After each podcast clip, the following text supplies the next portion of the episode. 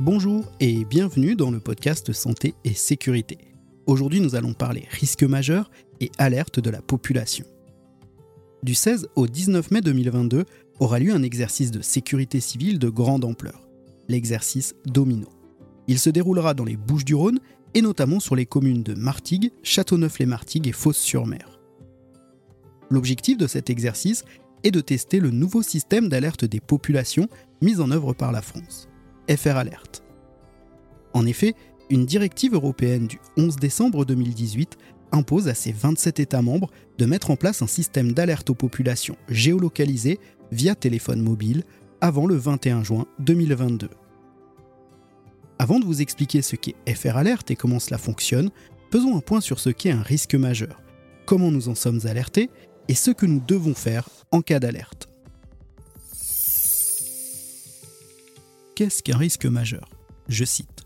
Le risque majeur est la possibilité d'un événement d'origine naturelle ou anthropique dont les conséquences peuvent affecter un grand nombre de personnes, occasionner des dommages importants sur les structures ou l'environnement et dont la gravité est telle qu'elle dépasse les capacités de la société.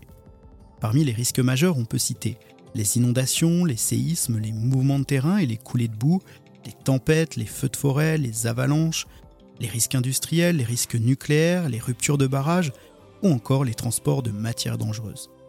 Si vous souhaitez savoir si votre habitation ou votre lieu de travail est soumis à un risque majeur, je vous invite à visiter le site georisque.gouv.fr.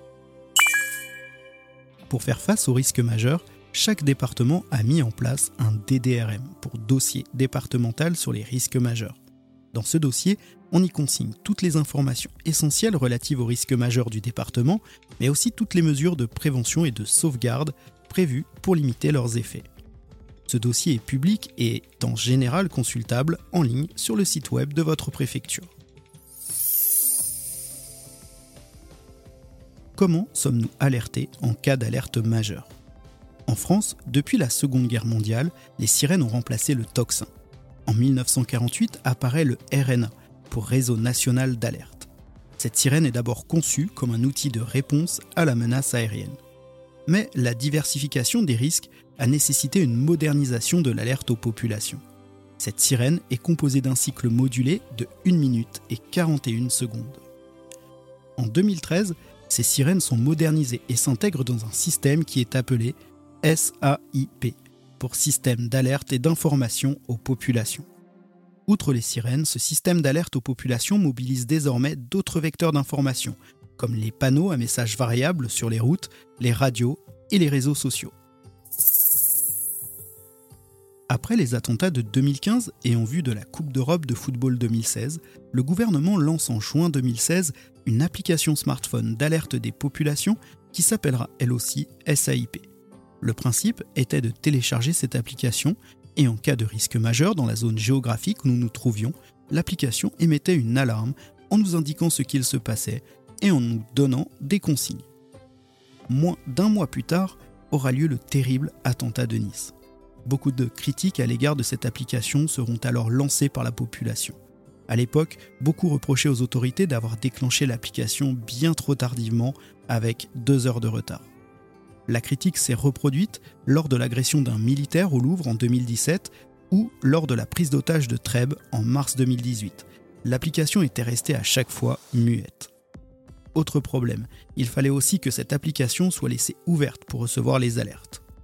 Deux ans après son lancement, en mai 2018, le gouvernement abandonne cette application et le ministère de l'Intérieur met en place un partenariat avec les principaux réseaux sociaux, Twitter, Facebook et Google mais aussi avec d'autres canaux de communication, la RATP, Vinci Autoroute, Radio France et France Télévisions. En cas de crise, Twitter assure désormais une visibilité au message du ministère de l'Intérieur via le compte Bovo underscore alert. Un bandeau spécial pourra apparaître au-dessus du fil de chaque utilisateur s'il se trouve dans une zone ou un événement majeur en cours. Sur Facebook, le ministère de l'Intérieur a la possibilité de communiquer ces informations sur l'outil Safety Check, qui permet aux utilisateurs de Facebook de signaler à leurs proches qu'ils se trouvent en sécurité lors d'un événement. Google, quant à lui, met en avant les messages du ministère de l'Intérieur via la plateforme Post on Google, dès que l'utilisateur se trouvera dans la zone impactée ou qu'il effectuera une recherche liée à l'événement en cours. De leur côté, la RATP et Vinci Autoroute relaieront sur leurs canaux de communication les messages du ministère liés à une crise grave en cours, sur leurs panneaux lumineux, sur la radio autoroute, etc. Tout comme Radio France et France Télévisions. Enfin, cette année, en juin 2022, sera déployé le nouveau système d'alerte FR Alert. Qu'est-ce que FR Alert? Pour répondre à la directive de 2018 de l'Union européenne, la France a choisi de mettre en place un système hybridé de deux technologies en matière de téléphonie mobile. D'abord la diffusion cellulaire, aussi appelée cell broadcasting, et le SMS géolocalisé ou LBSMS. La diffusion cellulaire permet d'envoyer via le réseau 4G une notification à tous les smartphones situés dans la zone du risque majeur en cours. Avantage, ce système est extrêmement rapide et il est intrusif, car il déclenchera une alarme sonore particulière, obligeant le propriétaire du smartphone à le prendre en compte. Inconvénient, il ne fonctionne que sur le réseau 4G. Alors, quid des zones non couvertes, des problèmes de panne? Aujourd'hui, 81% de la population est couverte par la 4G. C'est pourquoi le SMS géolocalisé a également été choisi. Avantage, il fonctionne sur tous les réseaux, sur la 2G, sur la 3G et sur la 4G. Inconvénient, le SMS peut mettre une dizaine de minutes à être déployé. Avec ces deux systèmes, on atteint une couverture de la population de quasiment 95%. Ces systèmes ne nécessitent pour les citoyens absolument aucune installation d'application ou de paramétrage de leur smartphone. Le système FR Alert ne va pas se substituer à tous les autres systèmes existants, comme le SAIP via les sirènes ou les réseaux sociaux. On sait aussi qu'aujourd'hui, environ 1300 communes disposent de leur propre système d'alerte, soit par des sirènes, soit par des serveurs vocaux interactifs ou par des dispositifs SMS. Non, le système FR Alert viendra en complément de tous ces dispositifs. Ainsi, le gouvernement a mis en place pour ses autorités un portail appelé PAM, pour portail multicanal. Il permettra à la cellule de crise interministérielle aux cellules de crise zonales ou départementales d'avoir accès à tous ces canaux d'alerte en un clic, ou presque.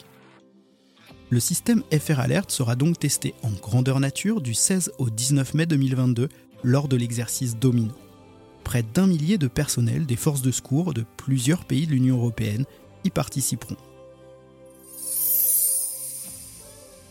Alors, quoi faire si vous entendez ou recevez le signal d'alerte aux populations? Mettez-vous en sécurité.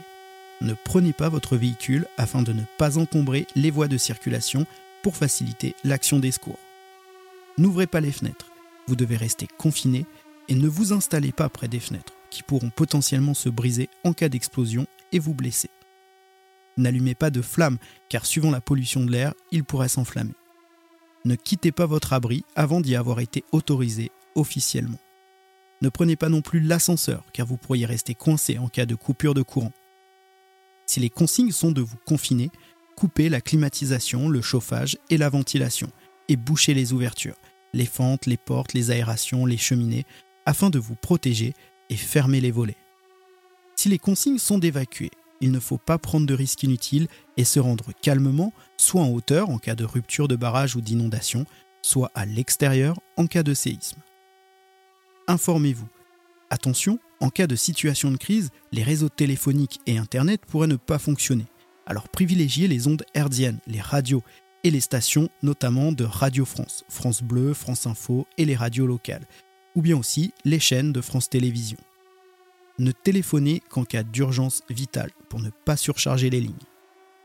N'allez pas chercher vos enfants à la crèche ou à l'école. Ils sont pris en charge par les professionnels ou leurs enseignants. Ces établissements disposent d'un plan particulier de mise en sûreté. Ils sont équipés et entraînés pour sa mise en œuvre.